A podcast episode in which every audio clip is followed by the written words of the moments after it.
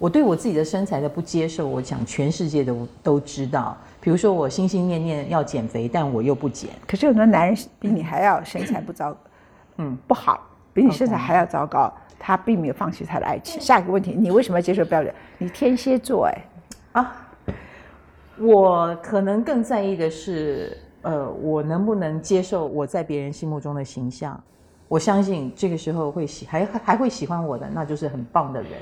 但是我不能接受的，你没有发现吗？从头到尾都是我自己，我通不过我自己这一关，我对我自己非常要求。那虽然你们看不出来，以至于现在的我是不合格的。这个产品我不愿意让它出厂。人呐，跟另外一个人的缘分要靠你的直觉，没错，你不要去算。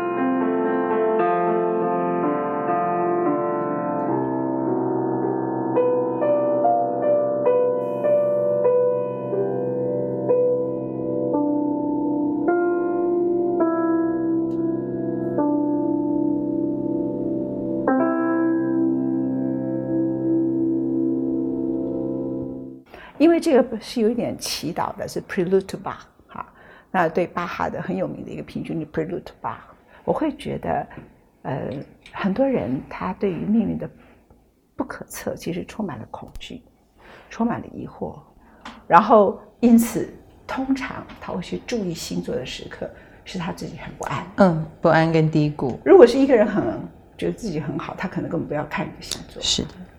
那他很不安、很低谷的时候，他才来看你的星座。那你是如此，每一个礼拜，你不知道你的点阅率里头，你造福了多少在低谷里头的人。所以我就替他们谢谢你，也某个程度也帮你祝福他们。谢谢你。你有听出来那个感觉吗？我有听出来。一般人谈就是这样。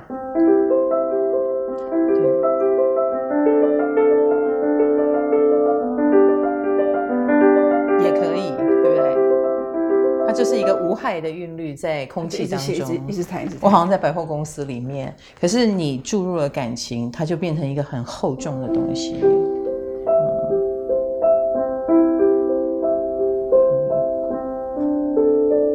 这真的很像我的工作，它是一个祝福，对不对？然后让睡不安的人可以 peaceful。好，我们就做一下。OK，刚才的音乐叫 Prelude to Bach，结果被我们弹成 Prelude to。唐启阳，八多数的人找你来就开始问星座啊，问命盘。其实我刚才解释了，为什么星座在很多人的心中，你作为一个专家，很多人他觉得那么重要。其实好多人都活在不安当中。嗯，命运是一个两个字，可是对所有的人来讲是日日夜夜的考验。其实呢，星座呃也也带给我很多的启发，比如说。呃，你讲到优雅，你会你没有办法把优雅跟火象星座联想在一起，对吧？比如说，如果我们问倩姐你是什么星座，嗯，我觉得你很优雅，你是一个美丽的 lady。然后你告诉我你是母羊座，我们马上就浮现出孩子气啦、冲动啦，然后呃，或者是比较自我啦。可是这并不会不跟优雅挂钩，你只能说呃。你知道了他是什么星座，你你还是要相信你肉眼的观察啊。但是你知道了他的星座，你就知道他是那个星座式的优雅。母羊如果要追求优雅，他就会用母羊的方式去追求极致的优雅，因为他是非常用力的在要这个东西的。可能跟我们其他星座又不一样，我们其他星座可能带有一点随性，没有那么目目标导向。可是如果一个母羊，注定他想追求优雅，他肯定是比一般人都更用力的。哎，你讲的可能有点对，因为我觉得我个性里头现在还有一个没有戒掉的东西，就是你用“优雅”两个字，我觉得我是对完美主义的执着。那完美主义就是说一件事情不可以不美。不过我今天跟你讨论的话是有一个主题的。嗯，我们上次在另外一个节目是你主持的节目，在公式里头，我们谈到唐启阳与他的爱情。你想想看，一个人每天算星座，预估别人的爱情、财运、工作运，可是关于他自己的爱情呢，他充满了恐惧、害怕、受伤心情。你为什么会感觉到这个？因为你说你五十岁以后你不要谈爱情，所以我觉得这是一种限制。嗯，那这个限制是很正常的，不是你的。只是说连唐启阳都如此，所以我要来讨论这个话题，就是说，它是一个所有的女性上了五十岁以后就会认为爱情与她无关，因为她们在人肉市场里头，她无法竞争。嗯，然后她几乎如果一旦 参与这个竞争的过程当中，他就会是一个 loser，loser，用川普的语言叫文倩姐。loser。我以为我上五十岁以后就安全了，不会有人问我这个问题。你为什么何苦要执着？我等这一天等很久了，终于不会有人问我，哎，你怎么不结婚啊？啊，要生小孩吗？这个都是二三十岁的时候非常受挑战的部分。这就很棒的，因为你二三十岁的时候，你的爱情后面就跟着你要不要结婚，要不要生小孩。五十岁不会有人问你这个问题啊，是因为你生不出来了。嗯，那你要不要结婚？也不会有人逼婚你啊。其实倩姐，所以重点是在于你终于可以好好的只享受爱情这件事情，而不要承担爱情后面必然有的包袱。可是倩姐，我一我呃学了占星以后，我从占星里面得到的智慧是：你想谈一个好的爱情，你必须先有一个完整的自我。比如说，你能够爱你自己吗？所以，是不是五十岁以上的你比二十几岁、三十岁更其实更完整？是，可是，可是以我现在的眼界或者是呃要求，就像你的完美主义一样，我对我自己也要求也更多。那也包括就是我对我自己的身材的不接受，我想全世界都都知道。比如说我心心念念要减肥，但我又不减。可是很多男人比你还要身材不糟，嗯，不好。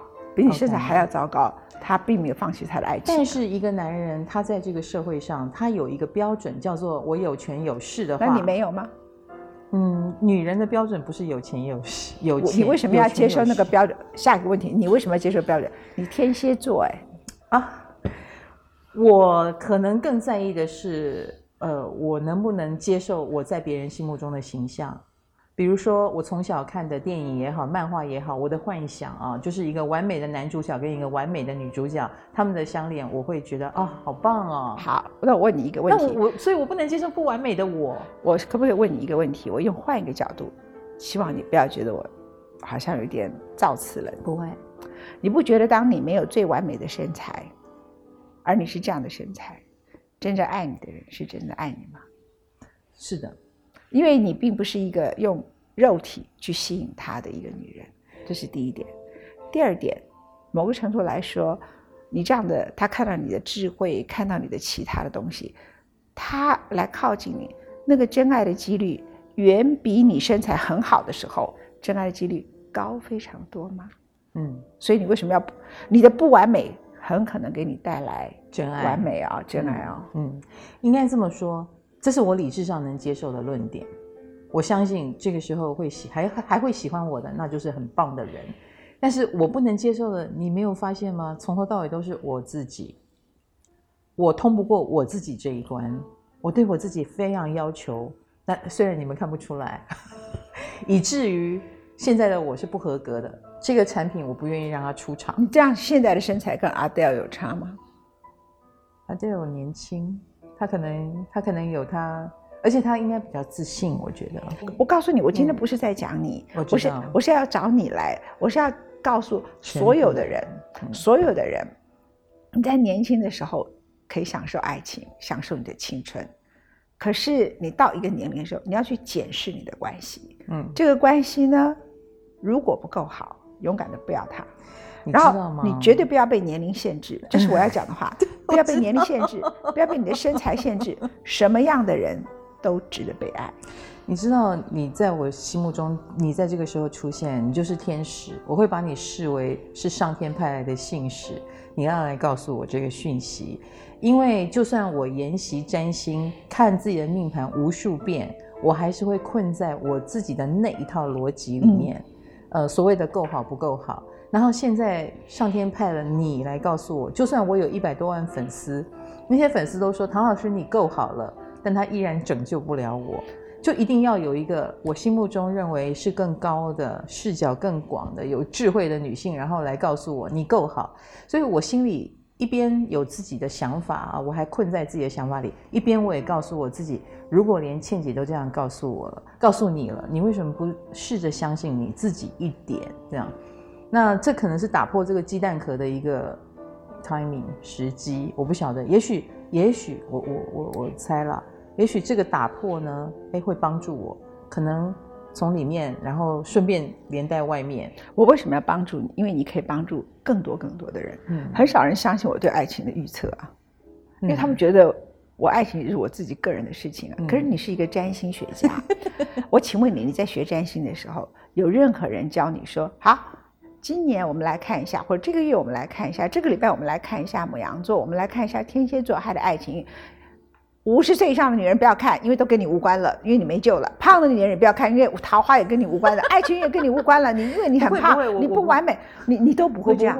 那你所以我要讲的意思是说，可是你自己对自己是的，嗯，那你会影响很多人。所以当你的观念，你虽然不会这样对别人说话，如果但是如果我有了爱情，不只是这样，不一样。我注意到你经常伴随着这样的一个开导，这样哈。那所以呢，如果你可以开导很多人。不只是从星座的分类，还跟很多人说：注意哦，这个桃花不是只有针对二三十岁的年轻人，不管你在什么样的年龄，你都是有机会。那有的爱情呢是长长久久，相守一生，这不见得美；有的爱情呢短暂，像昙花一现；有的爱情像牡丹，灿烂永远难忘。这样。那姐姐，我问你一件事。嗯，我后来把自己当成一个工作机器专业职人在经营，因为我觉得这样效率很高，不谈恋爱，没有烦恼，然后也不会去多花心思去揣测、猜测，然后去承受、去磨自己的很多部分。我觉得好省力、好省事的活着，然后很呃创造了现在的工作光景。那所以在我心目中谈恋爱很麻烦，但姐姐你觉得？谈恋爱麻烦吗？还是你觉得那是一个好美的游戏，或呃或者是什么？我觉得它是给你了解生命里头的波浪、起伏、命运。在这个时刻，当你来谈爱情运，你将来面对在爱情里头面对苦厄低潮的人，你的口气会不同。当你的爱情里头享受很多快乐的人，你给他祝福的同时。你会告诉他说，他带给你很大的动力，不要只在爱情里面，你赶快把这个动力变成其他的力量，就真的会不同啊！你的生命感受会因此不一样。你本来就跟其他的星座专家对于人生的感受不同，所以同样看到这个进来什么对撞，我其实听了头都昏掉了。坦白讲，什么金星、火星，什么 水瓶，什么都是，我每次听你们讲话，我都觉得我的妈，这什么鬼东西这样子啊！但是呢，你在诠释的时候，你会给别人心灵的导引，你会更多。嗯，你会更多，而且我其实很想借由你告诉所有的人，人最适合自由恋爱，没有包袱，不需要养儿育女，不需要考虑婚姻，甚至对于社会地位都可以某个程度看得淡一点的时候，是很完整的你自己，很完整的你，尤其是女人。女人呢，在二三十岁的时候，我要说穿了，结婚的时候，什么叫嫁得好？就嫁一个。跟你身份地位各种东西都可以匹配的人，这个很重要。他们认为，那如果你想要嫁得非常好，就是去借由那个男性去攀附一种社会地位哈。那所以那时候的女人在那个情况里头，她是隐忍一生，她换了一个嫁得好的另外一个部分，对，是她割掉了她自己。是你的德，事实上是你的失。嗯，到了五十岁的女人，你现在很多职业妇女嘛，其实很多职业妇女其实很优秀的。对，然后到了一个完整的自我，然后到了五十岁的时候，他就觉得说：“哦，那我又职业妇女，哦，我是穿着 Prada 的恶魔，我是有社会成就的人。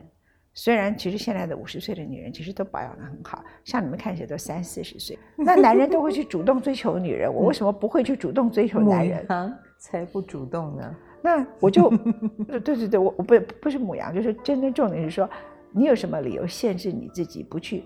因为你是被动的情况里头，你就不是自己去挑选的，嗯，你是被别人追的时刻去考虑。那我问你一句，这一路上有没有你真的很想追，然后你后悔没有追的？我根本来不及想这些。你看，其实也没有，真的也没有谁非要不可，对吧？最近有，啊，最近有了，哦，好棒哦！那你会主动吗？哈？现在的你会主动吗？不会，还是不会？你看，这就是母羊座。理由理由你们你们咬着嘴唇也不也会坚持不要主动，这就是我很理智的问题。姐姐，我我其实也知道爱情的本质就是我们想成为更好的自己。对所以，我们遇到一个很优秀的对象，我们就想要跟他一样的优秀，或甚至于要优秀给他看。然后，我们对自己满不满意，也会成为在，因为爱情是要展示的，是要展示我们最美好的。所以你要去找一个比你厉害的星座专家。啊！哎，我我没有说找不到啊，嗯，目前为止还看不到啊。你可以找日本人呐、林志玲也找了一个日本人，你找韩国人呐、你找香港人，香港人家很会算铁板神算的人我不够国啊。际化。你要有一个国际计划，而且要跨出星座。像香港有的人很会算铁板神算，你家铁板神算我就为什么一定要在这个区域找？我可能会想要找一个在工作上很出色吧，或者是某一个行业里面非常棒的，要我佩服他的。可是我的困难点在于我，不是你一定要找一个跟你自己有兴趣的领域里头，他很棒的人。嗯，那你有兴趣很棒，会不会折射出我很自卑？不会，因为你他可能不是星座方面，他可能所以我叫你去找铁板神算呐、因为铁板神算他这样说，那简直是一门玄学。然后呢，他的玄学在对照你的星座，你们两个就有很多话讲、啊。我可能只想拜他为师嘛。你知道，你去学这个玄学不是很好吗？嗯，还好，每一个人有每个人最适合的系统。因为我我我在学占星的时候，我同时也开始觉得，哎，我是不是要把中式的也学一遍，八字啦，然后紫微紫微斗数，我也试着去了解。但是我就算跟着老师从头到尾学三遍，我还是不会。所以每个人自有磁场，就那八个字，我看不懂。所以你们需要，你们就需要对话啊。嗯，这个就是他永远超越不了你，你永远超越不了他。那你把最准的介绍给我好了，你觉得最准的，我们直接列名单，然后就说，哎，我是要来跟你谈恋爱的哦，你给我小心一点。你你知道吗？学这个领域的人最容易很快的就上场，为什么？因为他经过他算盘，他就会认为说他可以跟你在一起。我我非常抗拒这样子，呃，我很多人问我说，你你懂了占星，你有了命盘，你会不会一看就知道你跟这个人很有缘？我说你错了，我只要一旦喜欢这个人，我什么都看不懂了。就是就算这个命盘，哎，这个星跟我对冲，是不是有一点问题？不，这叫有缘分。我可能也会强行说服自己，如果我很喜欢他，如果我不喜欢他，那个有缘分也会被我解释成不好的缘分。所以其实有一个算过八字的人告诉我说：“文倩姐，人呐、跟另外一个人的缘分要靠你的直觉，没错，你不要去算。